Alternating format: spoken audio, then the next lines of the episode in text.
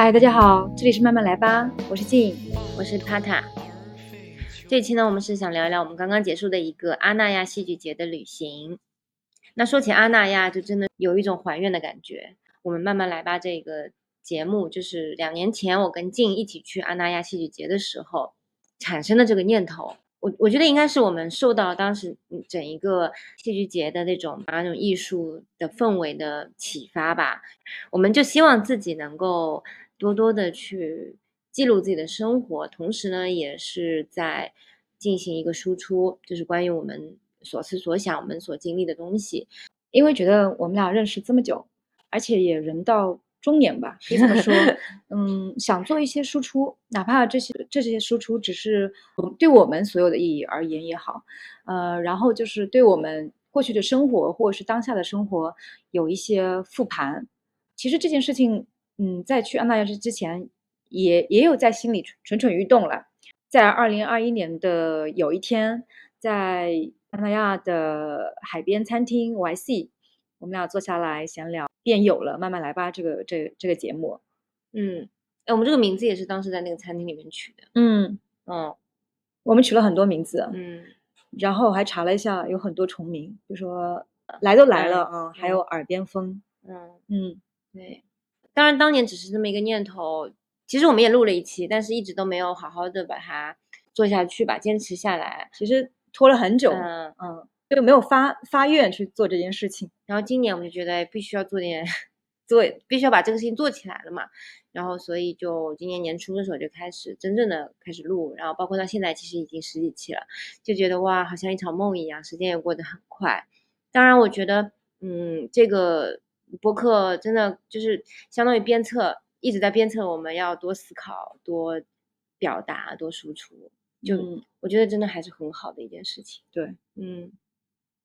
录了十期下来，我们俩依然就十分坚定这件事情是要做下来的。嗯，我觉得就是特别感觉特别好，而且觉得就很有意义。嗯嗯，起码对对自我是有有的生活有一些交代。嗯，然后这一次来到阿那亚就。就感觉真的是还愿，真的是还愿。人能够还愿，你知道是有是一件多么幸福的事情。对，这说明你就做到了呀。嗯，太赞了！我已经鼓掌，鼓掌。然后我们今年来阿那亚也是因为戏剧节，它是第二期第二届，因为去年疫情的关系就没有举办。其实我们呃准备工作做的还蛮早的。大概在两个月之之前就开始，呃，准备订房子，然后召集人马，因为这一次跟我们我跟帕达第一次来的时候有一些不一样，呼朋唤友，就召集了八个人这样的浩浩荡荡的大队伍，所以这一次是八人同行来看戏剧，嗯，来体验阿那亚的户外剧场。大概我们八个人一共是累计看了三十多场戏。去到了阿那亚绝大部分的剧场，嗯，今年的阿那亚戏剧节，它其实已经跟上一届相比，它多了很多的国外的剧目，因为当时可能就进不来嘛，嗯。嗯，今年好像一共是有十三个国外的戏剧，有二十四个是国内的，嗯，除了戏剧之外呢，还有环境戏剧朗读啊、海边对谈啊，以及还有边电影。电影放映，对，有戏剧房子。公共艺术，其实还是有非常多的内容，非常丰富的。嗯嗯对，还有海边工作坊，嗯，但是会对对于戏剧这个部分呢，其实我们两个就看了三场戏，嗯主要的原因就是因为我这个人抢票实在太拉拉垮，就是，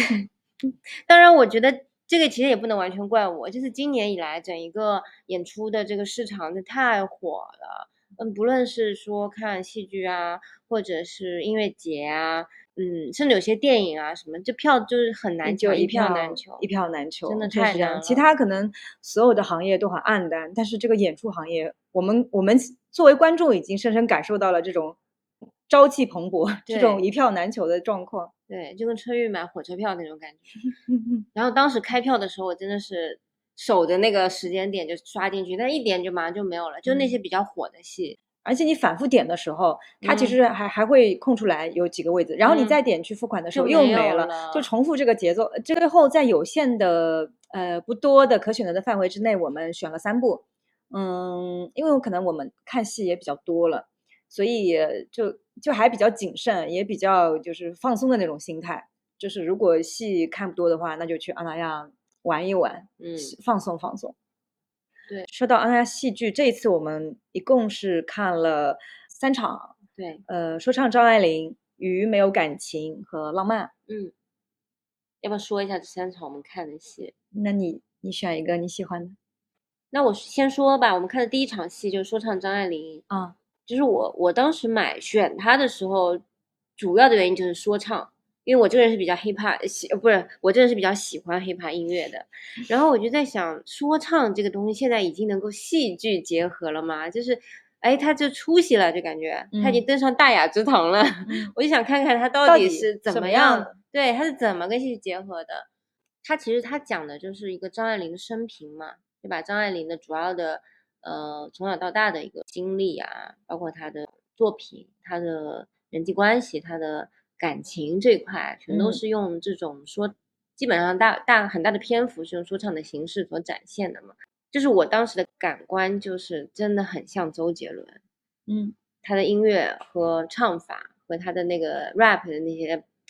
flow 吧，就非常像周杰伦。就可能能没有那么新鲜 underground，没有那么就是原汁原味的 rap，但是但是他还是比较流行的，当然也是套上了这个 rap 的这个这个这个范畴吧这个路子。嗯，哦，它这种形式的加入，更给张爱玲带来了一种现代性吧，因为她毕竟不是我们非常非常当代的一一个人物，嗯嗯，但是其实他他所体现的，包括他这种，比方说女性主义的一一些观点，当时社会来讲，他提出来的东西其实也是比较先锋的东西。但我觉得跟这个 rap 的形式一一组合的话，就就仿佛就是说跟他会拉近了距离，好像他就在你身边。还蛮 match 的。嗯，对，嗯我觉得总体来讲还是不错的，就是我我个人还是比较喜欢的。嗯嗯，第一就嗯是他整个戏其实是很很易懂嘛，就是你嗯你其实就是嗯完全嗯是能看懂的东西。第二个，它的音乐性也是不差的，挺好的。嗯嗯，然后我觉得演员的表演也不错。嗯，是嗯的，是的，，嗯，，对，就包括他选的一些张爱玲的一些经典的作品，比方说《倾城之恋些》旁嗯白，对他他一些嗯选段什么的，其实都还是很有代表性的。所以也是观众比较熟悉的那些呃部分。对，嗯，我觉得还还不错，我还挺喜嗯欢的。嗯，嗯因为我们同行的还有上海人，然后嗯张爱玲本来也是上海人嘛，嗯然后有很多是呃上海话在讲的，嗯。所以我觉得他们在看的时候就会有一种熟悉的感觉，所以你觉得应该也还不错吧？我还挺喜欢的，嗯我还挺喜欢的，我觉得这个形式是就比较新的。嗯一开始我没有太关注，然后嗯但其实我们呃这场戏是我们所有八嗯都看了的戏，就大家都还挺喜欢的，嗯，大家都反应还还挺不错的，对，并没有那么的所所谓的先锋。当然，它有结合现代的嗯光影技术。嗯然后呃，我想聊一下我们第二部戏看的是《鱼没有感情》，这部戏就比较特别，嗯因为是晚上八点半才开场。是的，嗯，们黑看戏，森而且林里面摸黑是在森林里面摸黑看戏，而且是在森林里面端一杯红酒，呃，摸黑看戏。嗯嗯，然后现场还看到呃孟京辉导演在那里好像呃是场务还是什么，嗯就在做一些工作。然后进入到里面的时候，才发现就是说，呃，首先它没有座位的，其次它是一个户外进入式的戏剧。看了不久之后，马上就回忆起了我们前几年看过的一部呃经典进入戏剧作，就是《Sleep No More》。两个就立马就反应过来，哦，原来是那个那个，也不能说套路吧，原来是那那种款式，对那个那个形式。然后帕拉就说：“哎，我我们跟到其中一个演员就好了。”但是那个森林里面真的是还挺难走的，就是很容易跟丢啊。对，因为而且演员步子也很快，他们行动也很快，嗯，所以我们就是几乎都在跟丢。然后后来我们就索性就不跟了，就是跟到谁是谁，或者附近哎，他们不仅是步子快吧，他们就是腿很长，因为 人很高，跑得又快，不腿又不得不长 Q 一下，就这里所有的演员都是帅哥美女，然啊后高大，嗯、威威猛，呃，不威猛，高大，呃，病病态病娇，啊，好吧，就是吸血鬼的造型，嗯嗯，哥就是特式的，哥特式的妆容，然后呃，演员的衣服就是全黑或者是全白。那如果没有没有看过《Sleep No More》，其实应该还是蛮蛮蛮好玩的一部戏。那我们看过之后觉得，呃，就是这它的形式蛮好的。第二个是是是在户外，《Sleep No More》当时在上海是一个室内的剧场嘛，不过它分了好几层楼，所以这这一点上是不太一样的。而且就是说，作为一个度假的人，能够就是这样跑来跑去，就 就你可以多吃一点，消化一下，应该消化一下。那天晚上我们不要太累啊，就白天已经玩玩的很累了，晚上还要一个半小时在森林剧场 来回的不停的跑，嗯，呃，就就很有意思。但是这这部戏的形式可能会会比较强一点，相对于它的内容来说，因为演员也没有带麦，然后说话几乎我们其实其实也跟不牢他的那个剧情，呃，我们就多多少少听了两个耳朵的戏。嗯，我觉得这个戏可能更更强调的是一种人与人之间的一种关系，呃，包括亲情的，包括爱情的，包括同性之间的，其实友谊啊之类的，嗯。就是嗯，他可能通过一个肢体，因为他有大量的像舞蹈一样的动作，呃，哦，后来我我看那个嗯介绍，它嗯是一个肢体呃，是肢体，，对，是一个肢体它主要是通过肢体的表达，而且是双人肢体比较嗯多。对的，嗯嗯，因为你整场你不可能每一个角落，就是每一个嗯、呃演员的表演的现场你都看到嘛，因为很多是在同时发生的。对，那其实跟任何一个人都不会有太大的影响，对于理解这部剧，因为它没有一个非常强的故事线。嗯嗯、然后就是你能感受到他这个当中所表达的情绪，以及整体其实从演员的服化道，就刚刚说到的就哥特式的，以及他们的这种场景的布置上面，其实也是你可以看出那种那种风格，比方说有那种大量的镜子、浴浴缸，嗯，或者床垫、呃那种精神病医院里的那种书床，书籍，还有嗯书籍，就特别幽暗，在森林深处就要淹没的那种比较那种比较压抑的一氛围里面，哎，包括嗯它现场还有一些音乐，嗯这嗯种 BGM，就能非常带入到整一个那个情境当中。其嗯实，然后你又喝着酒嘛，就仿佛就是进入了一场梦一样。嗯，我觉得跟 Sleep No More 其实很像，但是我觉得没有去看过 Sleep No More 的人，真的还是值得看一下吧。对，应该还是嗯蛮喜欢的。嗯嗯就我后来看到，呃，也是艺术家之一的耀阳嗯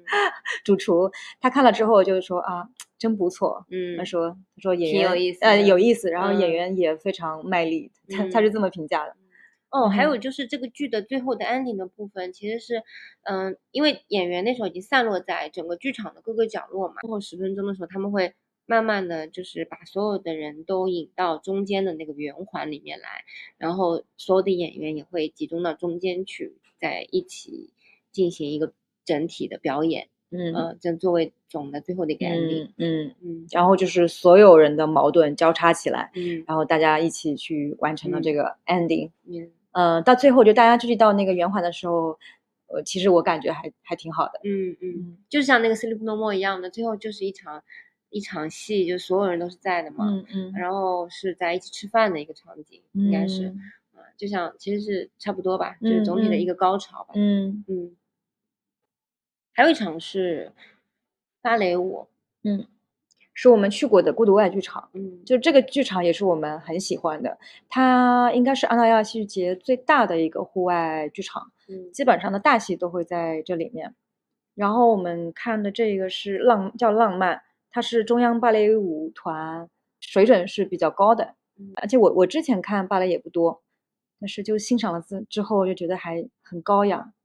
其实我觉得这场浪漫更多的它是一个科普的性质，嗯，嗯，就就是它其实分为了四段，跳了四段。而且四段不同的。对，第一段是一个经典的小夜曲的选段，然后他跳完了之后，就有应该是有人老师吧，嗯。就是从幕后上来就跟大家讲，就是说我们刚才看的这个选段呢是非常经典的一段，那它是芭蕾舞当中的其中的一种形式，是叫做交响乐芭蕾。那看交响乐芭蕾，他就说重要的地方就是看他每一个人就像是乐谱上面的一个个音符一样，呃，随着这个音乐的起伏高低，它正在跳跃，嗯。呃，然后舞动，就是有一种你是在看交响乐，啊，看交啊响乐，在听芭芭蕾蕾舞，嗯哎，他就这样嗯一解释，觉得还是挺有意思的。就就是顿悟的感觉。对，后面的三场分别是一个现代剧，一个男女一起的一个舞蹈，双人舞然后再一个是黄河大合唱。嗯嗯嗯，我觉得科普性质会比较多一点。嗯，而且他每一趴之后，他都会上来呃讲解一下。嗯，那其实呃还有一个原因，他为什么要讲解，嗯就是因为这个舞台在海边就特别潮湿。嗯、芭蕾舞演员的动作其实都比较大的。他们嗯说在前一天到这个场地排彩排的时候，演员都摔跤了。嗯那他在中场正好讲解的时候，舞台老师会不停的用大的那种拖把把整个舞台上那种露水擦干净，就来回擦干净，这样子保证演员能够就是很安全的演完。就是在海边，其实看戏剧或者看芭蕾都是很浪漫的事情，真的太浪漫嗯因为其实你很少有这种机会，嗯，嗯，对，吹着海风，听着海浪的声音，而且你还能看芭蕾舞，听嗯小夜曲，嗯其实真的是太太幸福的事情。嗯嗯，这是阿那亚戏剧节就是最大的特点，最大的特嗯色，就是嗯这也是我觉得我我最喜欢它的地嗯方。，是的，嗯，而且这嗯个、这个舞台直线离海大概我觉得十几二十米吧，嗯，很近，所以在整个演出的过程中，你还间隙几耳朵能够海浪声朝你这边扑扑过来。就是我们也是完成了浪漫这整一个剧目当中的其中一部分，嗯谢谢我们的参与。嗯，另外还有一部剧，其实我们没有看，嗯就是我们听来的。怎么为什么说听来的呢？是我们同行的呃叫摩尔小姐，同时她也是一个上海的大卫博主啊，大家可以关注一下。特别幸运的得到了一张赠票，嗯 小帅哥的赠票，然后是呃大火的海边的《罗密欧与朱丽叶》，对，然后就是我们一直抢票也抢不到，就很好奇。结果他基本上就是现现场给我们还原了一个遍，嗯所以我们也相当于现在把这部戏就看完了。你你你，结果是一个大无语。其实这个戏，因为第一届阿那亚艺术呃戏剧节的时候就有，然后也是很热门。它就是有一个亮点，我不知道大家知不知道，就是它是在凌晨三点钟开始的，然后一直演到日出，就是刚好卡在日出那个点，作为整个戏的结束。因为对很多人来说，这也是一个很新奇的体验，而且它又是在海边嘛。对，啊，这就嗯叫海呃罗然密欧与后又罗密欧朱朱丽叶，你想这名字你就会觉得这个我一怎么定要去看、啊，怎么可能不去呢？我一定要跟我喜欢的人去看一次夜戏，而且大海边，啊而且是呃看到最后是一起看日出的那种，嗯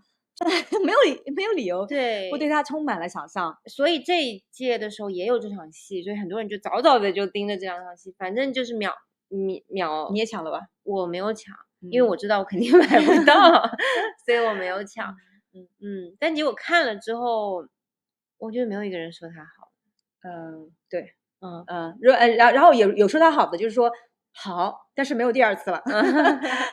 稍微讲一讲一下那个挖掘机的部分吧。嗯，那我就拎几个重重点吧。嗯首先，凌晨三点钟开始的戏，就是观众们可能正好醒的醒来，熬夜的也熬累了。然后，首先第一波第一波观众就是作作为，比如说呃朱丽叶家族，然后还有一波呢就不能按时到场的，就迟到的观众，嗯作为罗密欧家族。嗯然后第一场戏是由这两个观众组成的方阵来完成的，通过现场的提词器，嗯呃，两个阵容开始对峙，嗯，你随便你骂，然嗯后其实也想听听也挺解压的，这主要是想让大家先醒一醒，啊，啊，从这个瞌睡当中醒啊来。然后让演员修先啊先准做做好准备，然后呢，第二趴就是呃陈明昊大导演嗯 开着挖挖掘机，嗯呃，就是开始了为期二十分钟的挖掘机表演，嗯炫技表演。挖完之后，在挖掘机绕整个场，好像又绕了二十分钟，嗯，然后和和所有的演员对峙，又对峙了可能十几分钟。那这就是他的描述，摩尔小姐描述就是全场的观众呆若木鸡，不知道发生了什么。第三趴就是，嗯，陈明昊，呃，开始放羊，在嗯。海边，真的海水就是潮来的一很近很近的地方，他领着一群羊在台上放，然后他也不管就是舞台舞台上发生了什么，观众到底在议论些什么，或者没有议论些什么，嗯。他儿双耳不听，两嗯。耳不见，做他一个就是牧羊人，一嗯。个嗯一个上帝的角色，是不是？嗯对对，因为上帝就是牧羊人嘛，我们大家都是羔羊嘛，所以哦说观众也如同那群被驱赶的羊一样，不知道自己的命运在什么地方，嗯，只是一味的向前走，向前走，嗯，嗯这是呃现场观众的一些点评。嗯。那我觉得他包括开挖掘机，以嗯及到后呃放羊这嗯个、这个行为嘛，然后以及到后面说喷农药是吧？嗯跟跟在演员身上喷农药，就我觉得他一直把自己当做一个命运，就是嗯说上帝的角色也好，或者你称它为命运，因为命运是，嗯，是你没有办法控制的，或者他是在现场之外的，他是嗯凌驾于一切的故事之上的。然后就那句话怎么说？鲲鹏几千里，不知，呃，叫叫怎么讲？就是说，因为它过于的巨大，巨过于的宏大，其实对于具体的发生的人和事，他其实是漠不关心的。就包括他自己在那里挖掘机，在那边挖，他根本不会管你什么。然后他放羊，他就自己在那里放羊，也不管舞台上发生什么，就特别像那种无常的命运吧。所以呃，是的，我觉得是这样。后来我觉得其实也也没必要就太过在意，就是我嗯们每天都过着无常的生活，嗯，其实一部戏而已，对，就嗯 enjoy 就 enjoy，或者愤怒也可以，你就嗯想要表达就表达就、就嗯是了。反正就觉得就是讨论度还蛮还蛮高的，就很有意嗯思。我们又在群里面又讨论了一一通。嗯。不过好像最后卡点是日出那个点，大家还是挺喜欢的。喜欢就是四点四十六分，嗯嗯嗯，说场务稳稳的把控住了日出。很多大麦下面的评论说，呃，一定要看一次有日出的《罗密欧与朱丽叶》，哦，对，因为有时候天气不好，可能因为就没有。这就是就是户外户外剧场的这种魅力和无常吧。嗯，就是有有时候就对的，就像海边天气也无常，也不知道嗯就是说有没有太阳。但是我呃摩小姐看的那一场是嗯有太阳的。嗯，好幸运。哦，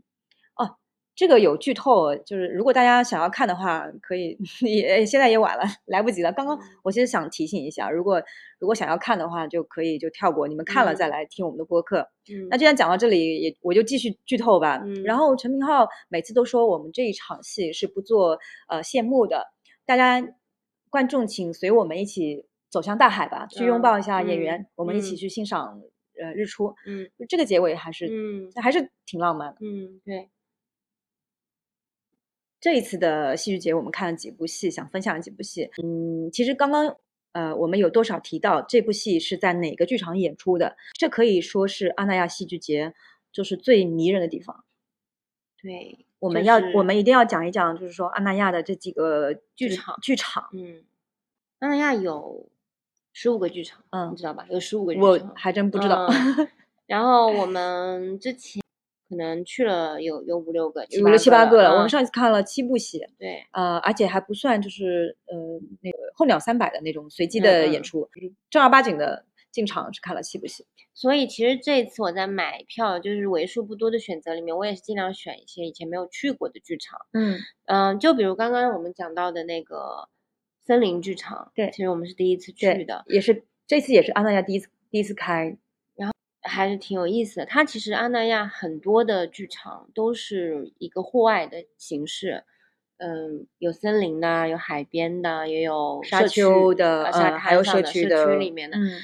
就是我觉得主要主打的给我的感觉就是没有距离感，嗯它就是像你你日常你在散步或者你在走路的时候过一个转角你就能进去的那种，我觉得很像欧洲吧，可能以前的那种，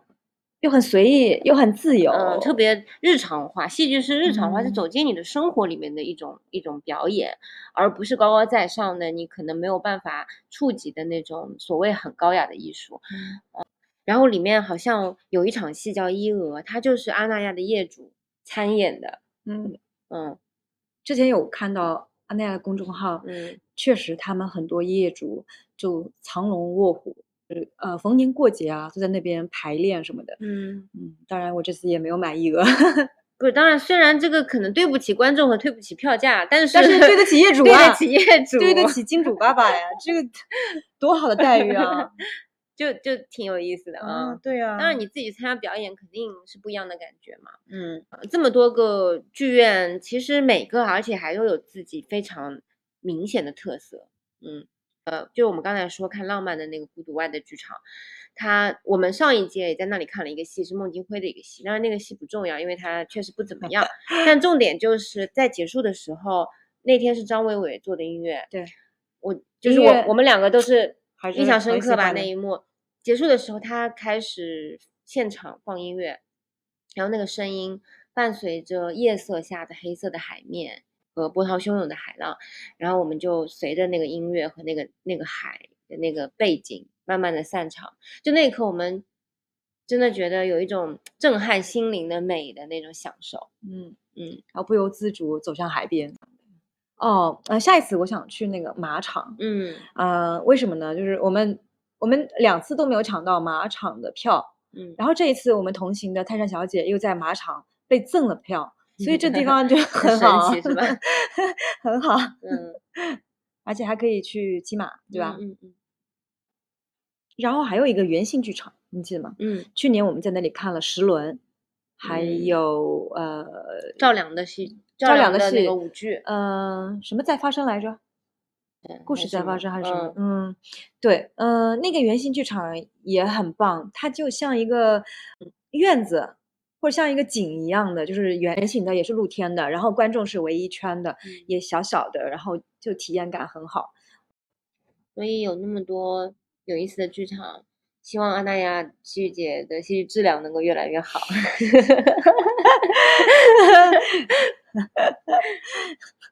听到声音了吧？嗯就最近还还还蛮有挺多人在网上吐槽阿那亚戏剧节这这两位，就已经不是争议的问题了，是直接的吐槽。然后就说哦，还有一还有一个，嗯呃，我们朋友去看那场戏，嗯，直接被甩瓶子了。对对，直接观众观众不买到不买账，嗯，觉得自己白瞎了两百八十块钱。把水杯还有瓶子扔到台上，而且嗯那场戏刚刚可能在一半吧不到，然后他就愤然离席。就很尴尬啊，这种 事情就很尴尬。我但我觉得这这就是阿那亚就很自由，就不是啊，这是这个戏太 差了，太差了，对，没那太差了，不是我们可以选择的，但是我们可以选嗯择愤怒，嗯，对。对，保持愤怒是一件好事，对，大家一定要保持愤怒。就忽然领领悟到这个、嗯。它其中的精髓，嗯，差也没关系，我们可以去愤怒，对，没关系，才第二届嘛，啊还有进步的很多的 很多空间。很多很多，嗯已经已经很棒了。嗯，毕竟他的剧场，我觉得就占了一半以上的分数了。嗯对。好啦，那我们讲完了戏剧跟剧场，除了戏剧节之外，我觉得日常我们去安那亚，包括度假也好，或者休呃那个旅游吧，嗯，最吸引人的一个点应该就是它的海，对对不对？对，嗯。然后我记得我们在荷兰荷兰旅行的时候，就说如果能够住在一个，嗯，开车能用二十分钟能到海边的，拥有美丽的海边景观的这样的一个地方，真的觉得非常的幸福。很辛苦，嗯，然后你在安那亚就可以完全得到，嗯，不用不用二十分钟，走嗯路走路二十分，走路都不用二十分钟，就直接能走到十二分钟就可以了。嗯就理想的生活。嗯，嗯理想的生活，生活的理想。嗯，就而且你每天就会沿着海岸可以走长长的一条路，嗯，在沙子上，在海水里，嗯在浪里面。嗯，游玩的设施，然后还会有很多小狗狗跟你一起散步。嗯，嗯，阿那亚是一个宠宠物友好的社区，对，就我们在海边遇到了非常非常多的小狗狗，哇，每每见到一只，我们都不能自制，嗯，忍不嗯住要和他呃社交。然后我们发现最近约克夏好多哦。哦，嗯，养约克夏很多，可能是因为它比较小、比较乖，就很好带旅游。嗯，我们在海边还遇到一个约克夏的主人，然后他说他住在 Med Club，呃，他没有住犬舍啊，嗯，他抢不到犬抢不。到。然后我说那你真的可以带吗？他说没关系的，放在包包里面就可以，他也不会发出声音。看戏的时候也会去带他去看戏哎，这个别往外说啊，就是我们自己知道就行。啊，大家要待会儿删掉。反正大海吧，就是永远跟嗯、理想的生活，呃理想的度假嗯，就脱不了干系，是吧？对，就是海洋给人的意象，就是会让你觉得特别的放松，特别的舒适，尤其是在天气好的时候。嗯至少我们去那几天天气都还是不错的。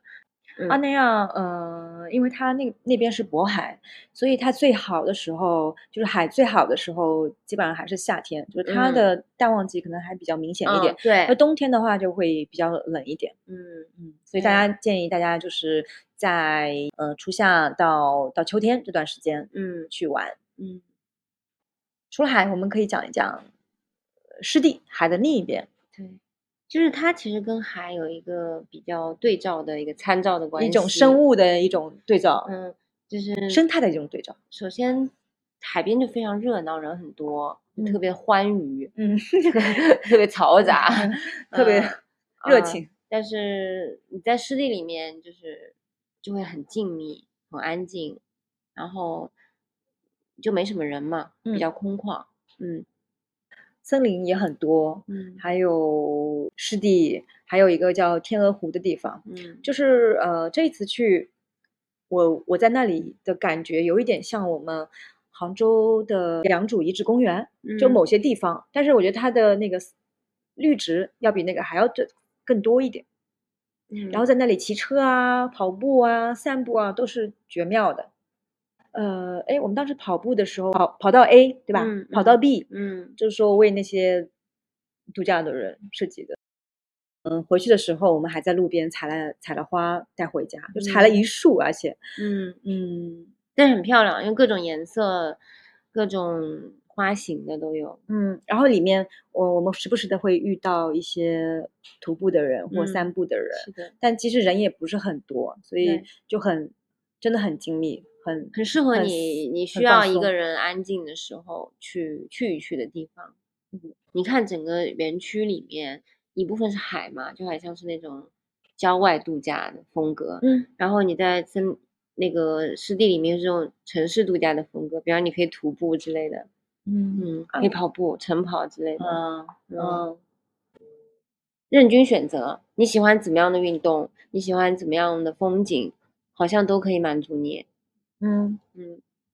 就所以这才这也是一个阿那亚的一个自然的一个优势吧。嗯，跟自然离得很近。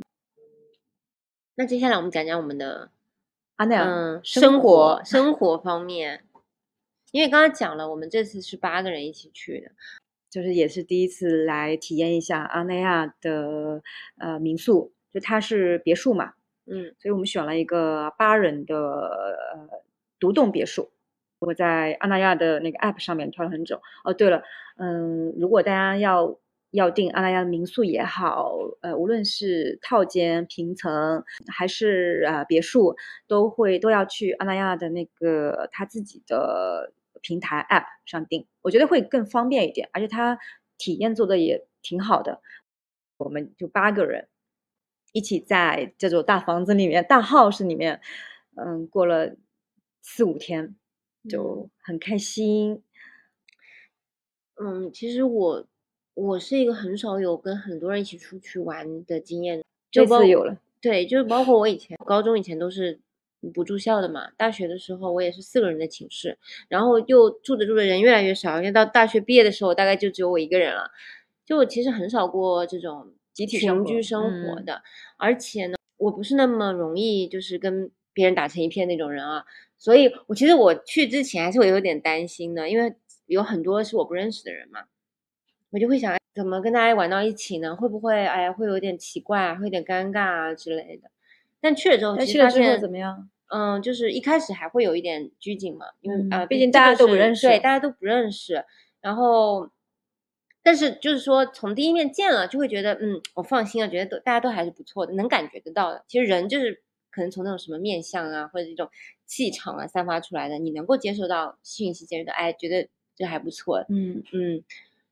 所以这一点觉得真的特别好，就是嗯。我们八个人相互之间也都是相互认同的，就是嗯。我们所有人都可以就是聊一些话题，嗯。然后也能感受到对方的友善。嗯。就这一次旅行，我我觉得其实满意度还挺高的。如果有一份满意表的话，嗯，我相信大家还是挺满意的。就所以说，这就是那种吸引力法则对对吧什么样的人就是会不自觉就会跟什么样的人在一起。对对，嗯而且我经过这次之后，像我们大家第一次就是这样一起玩，这一次在安那亚已经约好了接下来的很多局，对，就就很不错。嗯，就是可以发展成旅行搭子的那种。嗯嗯嗯，就就，但是我这个可能我刚刚开始去的头一两天，我还没有这么明显的感觉。啊嗯，但有一天就是嗯，在在吃饭嘛，我们在一家意大利的酒那个葡萄庄八口葡萄酒庄八口吃饭的时候，然后大家点了很多菜，然后就还挺挺正式的，就是做了一个非常长桌子，就是嗯两排，然后我们也点了。葡萄酒，就大家杯子都满上，大家一起说我们来干个杯、拍个照的时候，就那一下，我觉得干杯那一下，我突然就有一种实感，就是会觉得非常的开心。就但是我这个人可能不是那种开心会特别表现的这种很嗨啊或者怎么样的场景，就你可能也看不出来我这个人就是你在默默自己就是、嗯就是其实嗯我内心还哦是很开心。的那种。那天，嗯、我们面朝着葡萄园，然后喝着意大利那个老板从意大利带过来的、嗯呃酒，而且我们嗯其中有一个叫托尼，呃，他是一位葡萄酒品鉴师，嗯所以呃，当天也是他由他来给我们选酒，从那个餐前的白葡萄酒到呃灰皮诺。而且他会给我们试酒，因为其他都是女生，嗯，还会给我们讲解一些呃基础的葡萄酒知识。当然，他说我吃饭的时候很不喜欢讲课哦，哦，对，就他一个男生，其他都是女生。嗯，但是嗯托尼照顾我们好多，对特别喜欢他。嗯，我们在那边其实一起吃了很多顿饭，嗯、从我们刚刚讲的那个意大利的餐厅，我们也吃了吃了长沙菜，嗯然后还有嗯黄河入海，就那边的一个西北菜，还有一些创意菜餐厅，就吃了很多顿饭。嗯，还有员呃，唯一一家去过的就是阿那亚员外的一家餐厅，是叫小李还是李记驴肉火烧？嗯，就这个也是很特别的一顿饭。嗯，嗯一个被邀请的候鸟三百的艺术家之一，他叫柴田。他知道我们到阿那亚之后，说：“哎，我带你们去吃一个当地的菜，然后而且是员外的。我”我一想，我就我跟大家讲了之后就，都大家都很兴奋。然后晚上我们就一起到员外，去到那个哎，你说员外特别像那种古代的一个官员，什么河员外、张员外那种，就是阿那亚园区的外面。谐谐音梗，谐嗯音梗，嗯。然后一去的时候，我在想驴肉，我才不吃，我才不要吃驴呢。那你为什么要去啊？就是就大家都去了嘛，我我我在我干嘛呢？然后然后结果到了之后，我看大家吃起来了，我尝了一口，哇塞，打开了新世界，对，因为那家店是一个特别 local 的店，特别好吃。就是你知道安那亚里面的店都是很 fancy 的那种，那种很精致的，但是在外面就是特别生活化，就是那就种是实现穿着背心的男人 拖着拖鞋就会去的那种，就是实实现小县城的那种嗯 style，、但是就是很实诚，因为它每每一碗菜菜量都很大，很多，而且北方北方的那种。而且很价格也很实惠。我们最嗯后每个人吃多少钱？呃，四十块钱，嗯，差不多吧左右吧就它的主菜就是驴肉火火锅嗯嗯，这个驴肉就是我，我觉得我也是第一次吃驴肉。嗯嗯，你喜欢吗？我觉得，因为它不太能够吃得出来这种味道，味道嗯嗯，它没有什么那种，它跟牛肉有点像，是不是？但是我觉得，它吃起来有点像牛肉。嗯，对，但是我觉得嗯比牛肉还要香一点，比牛肉嗯要嫩一点。对，对，就是没想到还不错，真的没想到，嗯嗯，一般我们是不太尝试这种，对吧？就是嗯认知以外的动物的嗯肉肉。对，哦，最重要的这个这一场，呃，这一餐饭呢是有一些特别惊险的故事。一开始大家都吃着吃着挺开心，挺挺挺正常的什么吹个牛啊，什么 什么聊个天啊，干个杯就就就吃了。结果吃着吃着不知道是谁就开了个头，就就突然大家都纷纷说起了灵异事件，就就氛围就非常的 奇怪。而且在场的好几个人都承认自己是阴性体质，并且遇到过非常多的类似这种灵异事件。然后大家就每个人开始分享自己各种各样的灵异事件。就是从小到说鬼压床，就这种也算比较常见的吧。嗯呃，到不同的国家，但是看到了同一个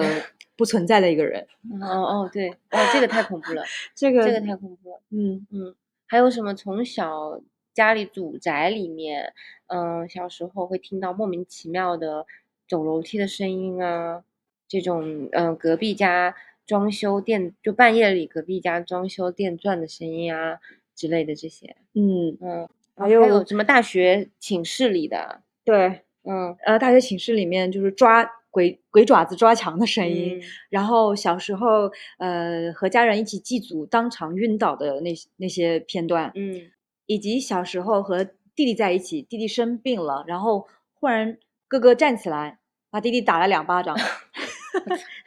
然后把他的外外套扔到洗衣机里面洗了。嗯过在隔天，弟弟的病就好了，而且弟弟已经生了很久很久的病了。没有，他们后来再去复盘，就是说弟弟之所以生那个病，是因为他的衣服沾上了不好的东西啊，对对对，所以就是这也不知道为什么他他打了两巴掌之后要把他的衣服脱下来拿去洗，就是这一切哥哥也是不知情的情况下做下来的。但是到了第二天，就是一切就是顺理成章，然后弟弟的病也好了。嗯，就是所有匪夷所思的事情啊，嗯，然后还讲到了一个一个综艺吧，就是俄罗斯的一个叫《通灵》的，就是关于通灵师的一个嗯综艺，嗯，其实这个综艺我我身边有好多朋友都提起过，嗯。呃，但是我多多少少没有听，因为这种就我还是比较害怕这种事情的，就是有恐怖片，即使有人陪我，我都不会看，对我也不看恐怖片的，太然后那天仿佛就是在听一个恐怖片，嗯。嗯、在场就是，而且很奇怪的就是。一个说完一个说，一个说完说，哎，我也有要分享的故事，怎么每个人都有这种灵异的故事就？是大家都说自己是阴阴性阴性体质的人，嗯，或者说，嗯，比较容易看到这种东西的，嗯。嗯就那那顿饭也吃了很久很久，然后我们走的时候跟老板打招呼，哎，走了。然后我们说，哎，不好意思啊，我们就是今天晚上聊了很多，还是嗯什么意思啊？然后老板说我还没听够是吧？差不多。老板说 挺有意思的，我我就听你们讲鬼故事，就是在那挺好的。老板特别好，但我自己没有什么故事可以分享。嗯，嗯，不是他们的故事已经够多，我听都听不过来。我是一个非常相信科学的人，你知道吧？我从哦小，我好的，其实我那天回来，我仔细想了想，我从小到大遇到过最可怕的事情，就是有一天晚上我在家里睡觉，醒来，开开了灯，发现墙面上墙壁上有一只手掌大的蜘蛛。这对，这就是我人生 当中遇到过最可怕的一件事情。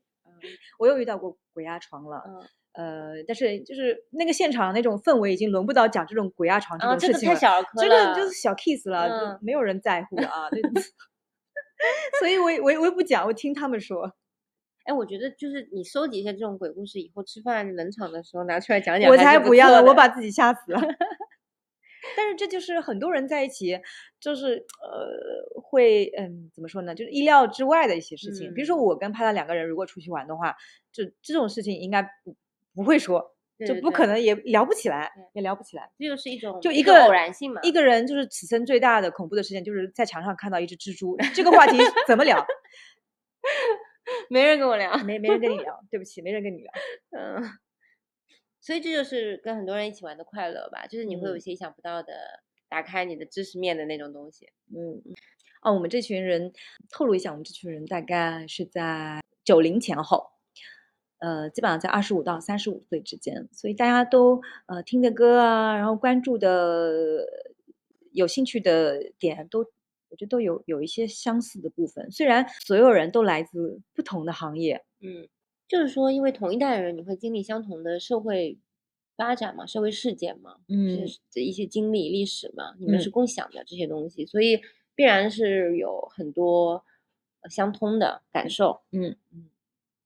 然后我们在别野生活，不光是吃喝玩乐，我们还有我们也有运动了。呃，我跟帕塔有去没有去森林里面去跑步，然后托尼老师每一天固定时间早晨要去海边游泳，嗯这也是他嗯一直以来的习惯，游泳一个小时。嗯呃，然后我们下午呃有机会还会一起女生在家里面跳帕美拉，跳帕美拉，我真的是真正的度假生活。嗯，我觉得有一些人吧，你出去嗯玩的时候，他是截然就是跟自己的原本的生活是截然分开的，是断嗯，是两种状态。嗯比方说，我可能有些人平常就是还挺自律的，我要减脂啊，我要运动啊，怎么样？但我出去我就放飞了，嗯狂吃狂喝，嗯，就你就更别谈运动了，嗯就是一切就是感觉是我就是要来尽情享乐的，我嗯不可能再去过这种清苦的生活，就是这种。但其实我觉得我现在是会更赞赏的，就是即便我是身体在旅行，我到了另外一个地方，我不用上班什么的，但是我这整一个生活的状态，包括我的社交的状态，都是保持在一个统一的，跟日常生活是嗯相适配的一个一个频率上面。嗯，我觉得这样其实更长久、更可持续发展的。嗯，你嗯不会说在你的日常生活中抽离掉一段时间，特地去做某件事情。反正那天我们跑完步，就是感觉整个人精神状态非常好，就是超兴奋、超开心。嗯，其实可能运动也是有助于你更好的玩乐。其实因为你就是在外面玩也很累的。是啊，我在想，如嗯果那天我不运动，我嗯我可能起来也是蔫儿一样的，因为每嗯天我们在那里就通宵达旦，夜夜笙歌，嗯确实需需要这个运动嗯，就很就是很舒服。然后作为一个就是我们这样清醒的成年人，其实是离不开工作的，所以我我也想聊聊，就是我看到的我们这几个小伙伴在度假的时候跟工作的一种关系。我们其中有有两个是接手家族企业的年轻海归，他们会是在早晨八点钟就起来工作，就是在我们度假的时候就起来开始回复一些信息消息。然后摩摩尔小姐她是是一个对是一个博主，她也经常会要哎我我可不可以用一下房间？我需要十五分钟，我要开个电话会议这样的。我的话就有时候午后午后啊，就是趁着人困马乏，就大家人困马乏，我可以干一点工作，我回去会打开电脑，然后呃集中的处理一下我的事情。然后 Pata 呢，他现在特别忙，我觉得他现在就处在一个是 stand by 的一个状态，就是我经常看到，哪怕我们在外面玩，他可能也会及时的处理一下他手上的工作，嗯，好像大家都没有忘记，都都没有就是完全就是躺平，还是和工作在一起，和工作一起度假了。不过这个事情我倒是觉得可以分开来看。嗯我觉得如果说你自己是创业的，或者你自己是嗯有家族企业啊这些，你自己是一个领导人的身份的话，其实是没有办法把你的工作和生活完完全全分开的，你是做不到的。嗯，而且这个也不仅仅是说你的责任感或者什么的问题，纯粹做不到。就对，因为这是属于你自己的事业嘛，你自己的事业就是你生活的一部分。我觉得这个我非常能够理解的。但另外一方面，我觉得作为像我就是打工人来讲，嗯，其实我是希望工作和生活能够完全分开的。我希望我在工在休假的时候，所有工作的事情不要来找我。嗯，就是我觉得这可能是就是你的角度或者是你的立场不同，所以你你的需求会不同。嗯嗯，像我就是比较相反，因为我、嗯我的度假是伴随着工作的，当然我可能就是没有百分之百的去投入，但是就是必要的、重要的、应该及时回复的地方，我还是会在线。这一次租了大 house，非常好的一个一个好处就是我们可以开自己的派对。呃，在临行前前一天，我们想要就今天在家里和托尼老师就准备了好酒、好菜，呃，所以当天晚上我们在别墅开了一个 party，然后邀请了我们在沙城的几个朋友，呃，甚至路上的老外捡了一个老外，捡了一个老外回来开派对，开到就是管家打电话告诉我们，哎，就是别人也要休息了，你们声音小一点。嗯，然后这次他买了好多酒，就是有首先一个是真露，嗯，是葡萄味的，哎，我觉得很好喝。真露真的，嗯，我以前可能喝喝的是原味的吧，我觉得就就是酒精味嘛，但是就那个其实葡萄味挺好喝的。葡萄味还还是比较畅销的。对，然后买了伏特加，伏特加我们就买了那个小瓶的，插在西瓜里面。就我在网上看到，就是这样，整个西瓜不是就是那个伏特加加味道嘛？但是我觉得很奇怪，就是它没有办法自动的这个这个伏特加的液体没有办法自动的流下去。嗯，所以就是你嗯挖西瓜的时候，要从要从那个口子旁边那边挖，然后让它嗯慢慢慢的流下来，然后嗯就是到最后的时候，我我的每一口西瓜嗯都是有都是伏特加味道，就你看越吃越烈，这西瓜。啊、然后还嗯买了台湾的台湾了，就是一个是银标，还有一个是硬标的。然后都是大家一起在唱歌，那个晚上是嗯 K 歌之夜，就是大家点的歌吧，就很就是所以说什么是同同年龄段的人，就是点着点着发现都是那些歌，嗯，苦情歌啊，这些都是，我就觉得哎，这些人平时看起来都是，我跟你讲，都是一群艺人，嗯，这群人真的很艺很艺，就是我作为一个 I 人压力非常的大，结果他们每一个个人点歌都是什么孙燕姿的什么，嗯，我怀念的，什么爱我还是他。什么就这种苦情歌，你什么知道吧？舞舞女泪，只有我一个人在唱《穷开心》，我 就觉得这个画风就很奇怪。还有王心凌的那些，有王心凌啊，唱好像没有是吧？没有吧？没有那么欢快的歌，啊真的是很 苦的，要哭的那种歌。嗯，就是就太嗨了，就是要平衡一下吧。那我们大概唱到可以到深夜凌晨两点，两三点多吧。还有两个人就是继续继续喝着呃卡瓦兰，然后在嗯那里聊天到天明。对，这就是在家办 party 的好处，就是你没有不用担心喝多了没有地方去，然后我们这个倒在路边。啊、我们这大房子也没有白租，就是对得起他这么多的一天的这个租金。嗯 嗯，在戏剧节期间有一个特别好玩的地方，是海边的候鸟三百的沙场。嗯，候鸟三百是一个在只有在戏剧节期间才会存在的一个项目。嗯，它叫做候鸟三百，就是他邀请了三百个艺术家。然后艺术家在海边搭起了三百个帐篷，嗯呃，然后在海边生活三百个小时，嗯在这三百个小时里面，艺术家进行在海边进行创作、装置，然后呃行为艺术或者各种表演。嗯总而言之，就是所有的这一切统称为候鸟三百。这个沙城就是从海边沙滩上无中生有的一座一座城，嗯，就也是艺术家亲手建造的。那这里面有 bar，有海边剧场，有 live house，有那个海边市集，有呃艺术家餐厅叫鸟麒麟，这就是这个沙城的一个盖帽。在沙城里面，你们可以随处有艺术家的这些呃装置啊，然后他们的工作坊啊，然后呃比如说有做蜡烛的，有塔兔的，有制香的，有还有移动精酿吧，所以整一个沙城呃就是很丰富、很好玩、很自由、很创意。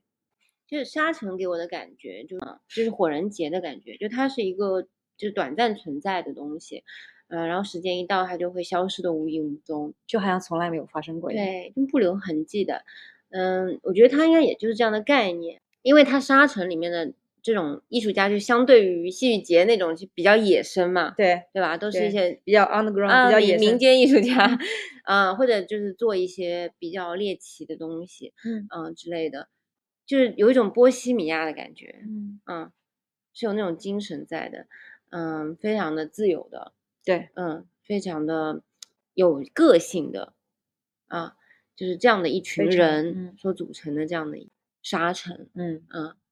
呃，我想介绍一下，就我我们其中一个来也是杭州去的一个朋友，他叫柴田，呃，其中的候鸟交易所就是他发起的，然后他带领了二十几组艺术家驻扎在海边。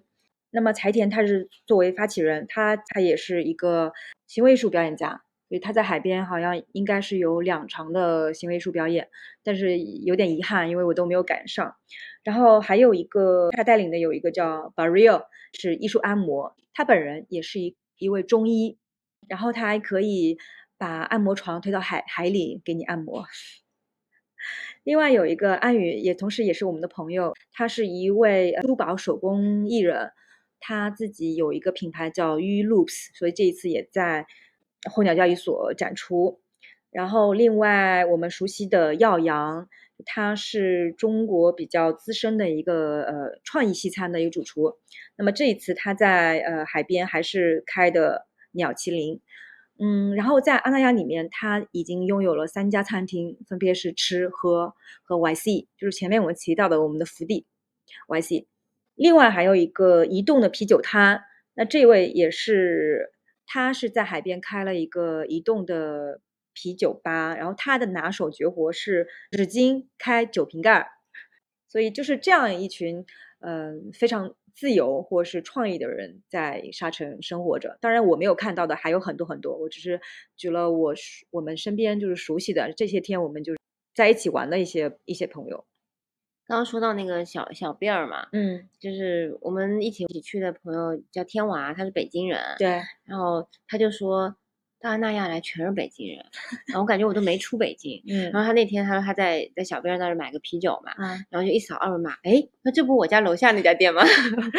他就说，哎，真的，我就没出北京。就说北京人特别多，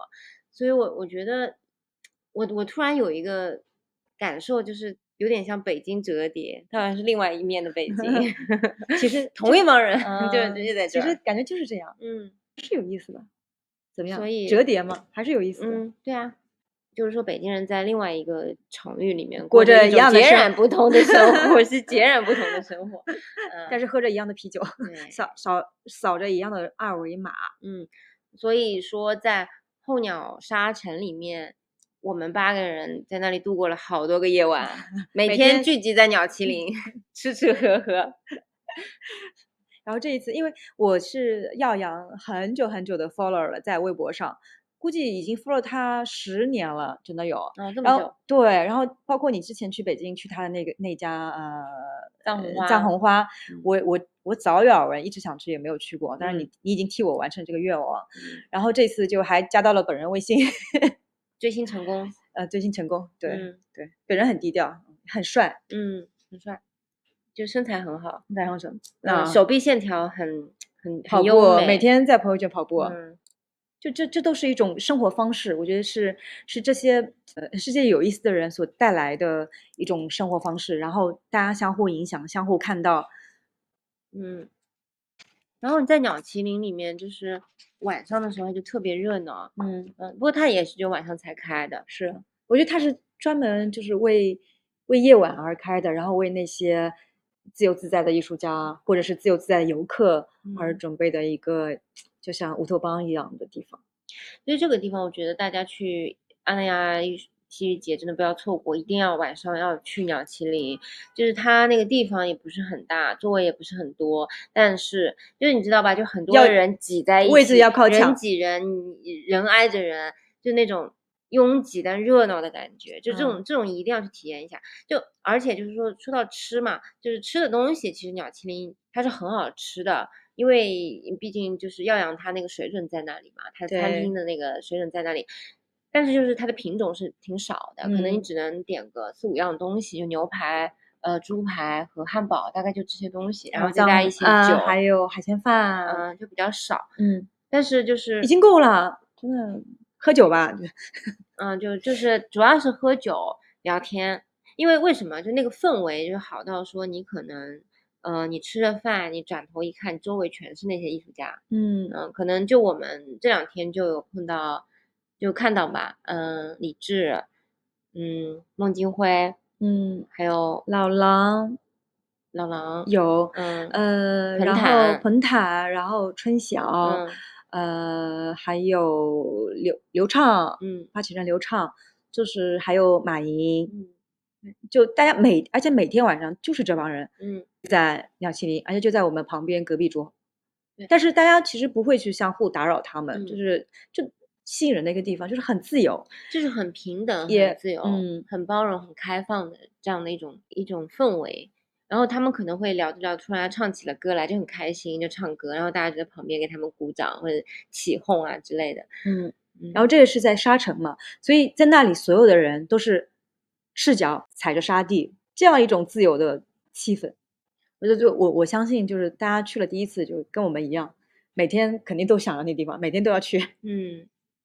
然后我们这次去的时候，鸟麒麟它旁边有一个新疆的那个，嗯，新开的一个，之前是没有的。嗯，新疆的做新疆菜的一个摊吧。嗯，新疆然后说那个老板好像是中国什么纹身拿世界冠军的一个人，也很厉害，就是那种深藏不露的那种人。然后他在那里烤串的那个一直在人，烤串，烤羊肉串，然后在那边放一些新疆歌曲。然后因为我们同行团里面有一个人，她男朋友是新疆人，然后他就哎呀，他 我就感觉我就在新疆听这一次旅行就特别有意就思，就就就吃着新疆菜，吃家乡菜，听着家乡歌，然后跳起了家乡舞。就就他就很开心，然后我们就说，哎呀，你必须要给我们表演一个新疆舞，我一定要跳嗯。起来，然后他就给我们表演了一段新疆舞，啊，嗯，表演好好几段，然。后就是一招一式就很地道、很原汁原味，嗯。再配上那样一个新疆新疆摊子和就是赤着脚在沙地里那种感觉，就嗯太抑郁了，然后太自由了，嗯太太波西米亚了，嗯嗯这是一这是这一次旅行旅行意料之外的一趴。嗯。然后我记得我们前年就第一次去安那亚的时候，有一天晚上是在牛皮糖嘛，嗯，在那里喝喝酒，喝了通宵的，也也不是故意要喝通宵，我们就喝着喝，然后就也是跟周就情不自桌上的其他的陌生人又开始聊天，而且那些很多都是中戏的，啊南艺的嗯，南艺的嗯很多就是学学嗯表演的人啊这些的，大家就聊戏剧嘛。也不一定啊，反正就瞎聊吧。然后聊着聊着聊着，不知不觉就天亮了。然后我就就是那，我们就沿着那个海滩一直走，一直走，我们去漫无目的的走聊天。就日出，当那一天那个日出真的太美太美了，就是整一个海天一色是通红的，是橘色色的、红橘色的非常非常浓烈、非常明明媚的那种颜色。嗯，然后因为当时我们都喝了酒，我其实是已经很懵了，我但是我还是会拿起手机在那里拍了视频。嗯我回头后来我回头一看的时候，这个视频都是抖的，因为我手根本就拍不清楚。但那一天我就觉得那个场景就是是我在半梦半醒之间。你就那个诗里面那句话，就最后不知天在水，满船清梦压星河。我就分不清天空和海面，我分不清现实跟跟梦境。还是感觉在梦。就是那一刻，我就觉得，为什么就大家说人其实就活的就是那几个瞬间嘛，就这嗯种瞬间一定会被你永远的珍藏，就是你其实你都不需要拍下来，永远在你的脑海，在你的回忆嗯里面的，对，这就是我觉得很珍贵的东西。然后那一天，而且我们无数次的走向大海去看嗯那个太阳，就就真的有也醉了，嗯然后也懵了，也嗨了，呃，然后在沙滩上直接人倒就玩游戏，我你还嗯记得吗？就我们直接哐当就直直直的往沙滩沙地里面 倒，对呀、得我我的衣服后来全都毁了。嗯就那个晚上就太开心了，太开心了。嗯虽然我没有喝大，但是我还嗯是很开心。然后呃，后来我们说那次日出是嗯我、是我觉得我这十年来看到了最美的一次我。觉得是我这一辈子看到最美的，目前嗯为止，嗯嗯嗯，嗯真的很美，我上一次是在 Grand Canyon 看到的日落，嗯，特别美。所以这这可能是我第第二美，对对。嗯哎，所以这种这种其实是也是一个机缘巧合就是可遇不可求的东西，这完全不是我们计划之内的。对，而且嗯当天我们还在吐槽同同行的呃另外两个朋友，他说他们要去看日出，这谁要看日出啊？不要睡觉的呀！结果就是看日出的不是他们，而是我们两个人，就是谁要看日出？就是跟我们一起住的那两个女孩子啊。他们不是、哦他们日哦出的时候，他们就是说，嗯哎，姐姐们，我们要去看日出的啊。晚上 你我回回来晚了，给我们开门。我说哦，没关系，OK 的啊，我们不出去，你敲门好了。结果我们在看，结果我们害的比他疯。嗯但是我我特别喜欢这种不嗯期而遇的东西。真的，嗯，这就是就是该是你的，就是会你会是你的，就是会自己宿命会送过来的。人人到中年不得不相信命运啊，宿命运就来了。对，就是这样。这就是我们在那儿的生活吧。对，嗯，对，除了看戏之外的生啊活，还有我们嗯上一次在阿那亚一些生活，嗯因为就是刚才我们说的那个日出那一幕，是我上对上一次阿那亚所有记忆里面最美好的一幕。嗯然后我在想这一次里面有没有这种瞬间？那我想可能在之后过一段时间，我再从回忆里面挑选一下，一定也是会有这种特别难忘的片段的。嗯，那你现在想不想挑选一下？我现在觉得有很多，嗯，那你嗯有很多，嗯，但是过一段时间可能最深的那个会留，下来，它就会自动筛选出来，是这样。嗯，但我觉得就是，就这个旅程还是让我非常的开心。我觉得其实每一次跟陌生人的交流、交往和经历，就是会打开你自己的一部分。嗯嗯，我觉得对于我我来说，就对于我这种 I 人来说，其实是没有说有那么多的机会去做这件这些尝试的，所以我觉得就是还是很开心。嗯，所以爱要往易就慢慢的打开了，慢慢走了。嗯，好啦，我觉得基本上我们这次主要的经历都已经分享了。来收个大尾，好吧？嗯收个大嗯尾就是聊一聊这两次的阿那亚的体验啊、嗯感受啊、嗯遗憾啊、感嗯想啊、感慨啊。嗯嗯嗯，如果让你刚刚那个问题，我在脑海里面过了一下，嗯。我我觉得我我想起来的片嗯段，嗯可。能更多的是跟大家在一起，嗯，跟这八个人在一起。对对，我现在想想，觉得太太妙了，就是嗯。而且很幸运这一次，我觉嗯。得很幸运，我们是如此的适配，嗯。如此的 match，就是你会。回忆起来每个人很可爱的那种印象，大家都不一样每个然后可爱的点都不一样啊、而嗯。且又都很友善，都嗯。很都在在某一种程度上都是跟你就是能够吸相互吸引的那种人，对对，相互欣赏。嗯。那你觉得有没有就这两就是我们来过嗯两次嘛？对有没有什么你觉得特别不一样的地方，或者感受特别深刻的地方？不一样的地方就是，其实最主要就是这一次的人是八个人的，而且嗯，就是新朋友比较多。嗯嗯，这跟我们以往的旅行不太一样，因为一嗯。般都是我们两个人就是出双入对，就是、嗯形影不离。形影不离，就是影子和 和影子本身，这是这是一点。然后第二点呢，在阿那亚又看到了一些新的呃剧场，嗯，我我其实喜欢户外剧场的一点是，就是户外这种大自然的环境每天都不一样，千变万化，嗯，然后配合他现场的演员或剧，其实无关乎这个剧，可能真的我到时候已经不在乎这个剧是怎样的了，嗯。我光是享受这个场景，这种户外这种感觉，就已经呃让我非常的去享受了。对的对的，然后呃，另外就是你你刚刚有说到，就是说，嗯，现在更希望自己的日常能够和度假不要那么脱节。嗯嗯，这也是我这一次就是想做的事情，而且并且我们也做到了，就是嗯去运动。嗯，我我试了之后，我觉得特别好，所以我后面我觉得再来阿那亚，我还是我我要我要做更多运动。嗯 嗯，然后另外就是，呃，下一次的话，可以就是到不同再去一下不同的剧场，比如说马场啊，嗯。嗯，你呢？呃，我自己就是对阿那亚的这个社区吧，因为那一次是第一年嘛，其实可能知名度之类的没有那么大，就它的人相对来说没有那么多。但这次我是感觉到人非常的多，就是包括我们去食堂吃饭就会没有位子之类的。端午节假期嗯的时候，这可能，嗯，嗯，端午节假期也人很多，对，就体验感上面，对，我就觉没有那么得好，是吧可？能这是一个现在很普遍的事情，就大家都在旅行，嗯嗯，而且就是过去我们过去交通也不是特别方便，因为以前我们是有杭州直飞秦皇岛的飞机的，但是现在就没有了这个航线，就会变得相对来说比较麻烦一点。其实有点怪异，就因为今嗯年旅行市场这么好，嗯，不应该这个航线卡掉的，对，就不也不知道怎么回事啊。嗯，还有我其实我这两次我都没有能够参加他的开，就是戏剧节的开幕式或者闭幕式，因为他的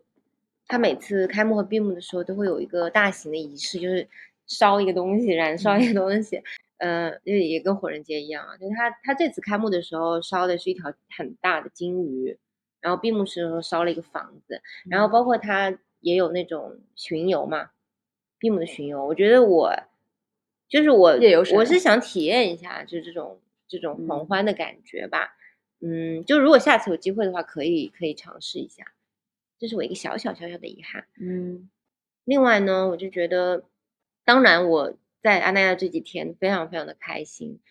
嗯，包括我我吃的、喝的、看的，以及最重要的是这些小伙伴，我都非常的开心。但是回来之后，其实，嗯，有朋友问我，你愿不愿意说一直住在那里？因为我认真的思考了这个问题，可能我这人会想的比较多。我觉得我没有那么愿意。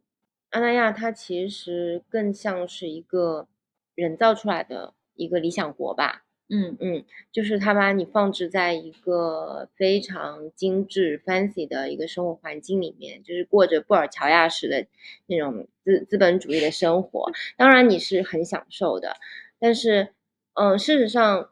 你会感觉到在这个里面的一个消费主义，就是你你能明明确的感受到这个东西。嗯，然后尤其是当你。进入到他这一个语境当中的话，你会发现他本身已经屏蔽掉了很多很多的阶级划分的，还是嗯非常的明确的那个界限。然后就好像很多来到候鸟三百的艺术家，其实我们说艺术家要赚钱要成名，其实都非常难的嘛。然后很多艺术家也是活的在物质生活上面其实非常比较贫乏，非常的贫乏的。就是有些时候你会觉得这整一个安那亚这个地方。就你知道吧，就是哥本哈根有一个嗯，Christiania 的这样的一个社区，就是一个无政府组织的一个一个自治的一个一个区域嘛。它其实就是全部由所有的公民来决定一切的事情，来非常非常自由、绝对的自由和公平公正的这样的地方。嗯，就是说他想给你营造一个这样的沉浸式的体验，让你去感受一个所谓的非常自由、非常公平、非常。开明的这样的一个，跟现实世界可以说是完全不同的地方，嗯，包括我们可以看到里面很多，嗯，宠物的友友好的那个那个部分程度，我就会让我觉得这个世界上已经不可能再有流浪动物了，因为大家对跟动物之间实在是感情太好了。但是事实上，现实生活不是这个样子的，就是他给你造了一个梦，但是你不可能永远沉浸在这个梦里面。我觉得一方面我是非常开心的在里面度过的日子，另外一方面我是觉得它其实是离真实的生活是就离真相是非常的远的，它就像一个楚门的世界一样，这一切都是他他给你看的东西，嗯，这是我一点小小的感受吧。但是他想呈他想呈现出来的，对吧？对，就是很精致的一个道具，嗯嗯，我觉得和告诉你的一种生活，他告诉你的生活。当然，当然，我觉得这个东西。它不妨碍我在里面玩的很开心，就这这个是重点，就是嗯，那我还是会去玩，嗯。嗯嗯，说明你从那那里面，嗯，沉浸了，然后又出来，其实又出来去思考，反过来思考这个东西，然后回到当下的现实的生活，然后对现在当下生活的平凡生活的一种肯定和接受，嗯，对对，我觉得人还是要活在现实里，嗯，这是最重要的，对我来讲，嗯嗯，那我的遗憾是，第一个是没能去成。艺术按摩，因为真的玩的很累。我哦，对，这个也是我的遗憾。我我特别想 去，然后再去海边凹个造型，就是因为我看童心，我们有一个叫大大梦的，然后他他去做这件事，我觉得很酷啊，真的是在海边按摩。嗯，然后那个 Boreal，我我几次去排队都没有排上队，所以下次我一定第一个奔去啊 Boreal。然后呢，还有这次阿那亚开了很多新店，哎，你有没有注意到？我们第一次还购物了，然后这次就一分钟的时间都没有。哦，那我还是逛了。你逛了，我都没时间去逛街。然后我看到了乌马王，嗯，然后 Hug 我们老朋友就是那个呃买手店，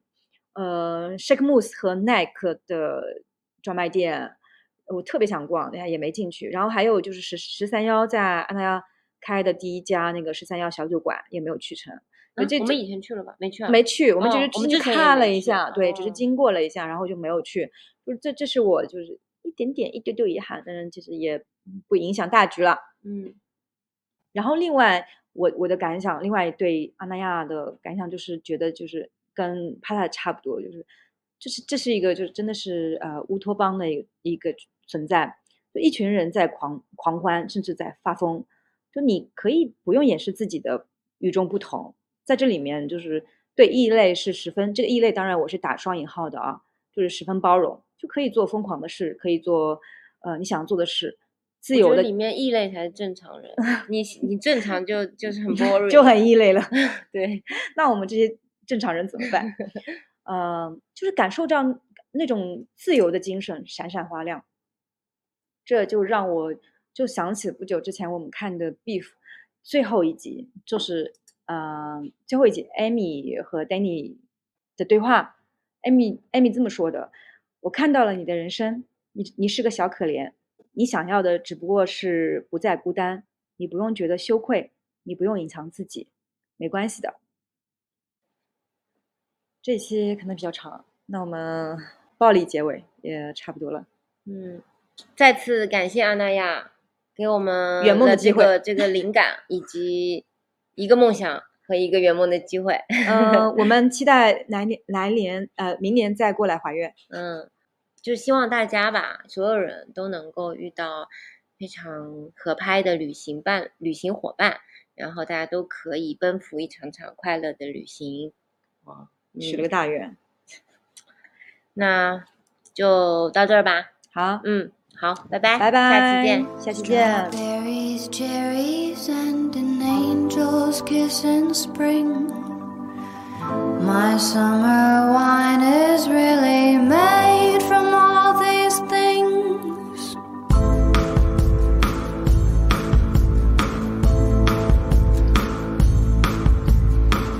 I walked in town on silver spurs that jingled too. A song that I had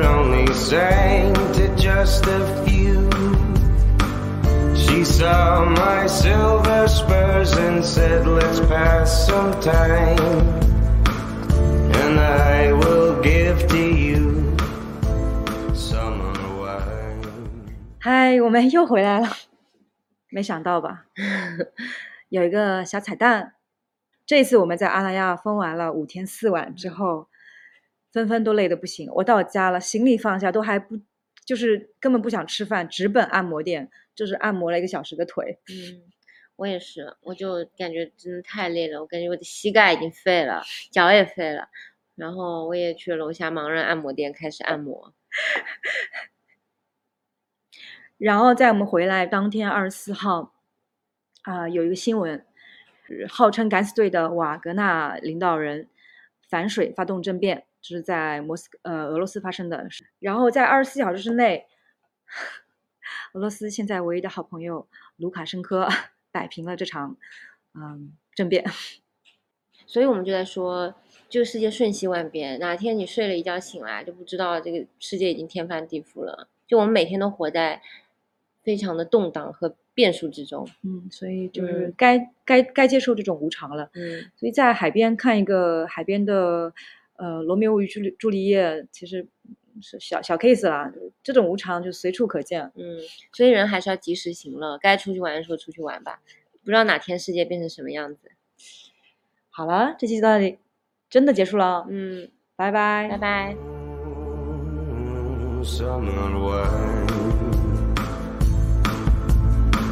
Strawberries, cherries, and an angel's kiss in spring. My summer wine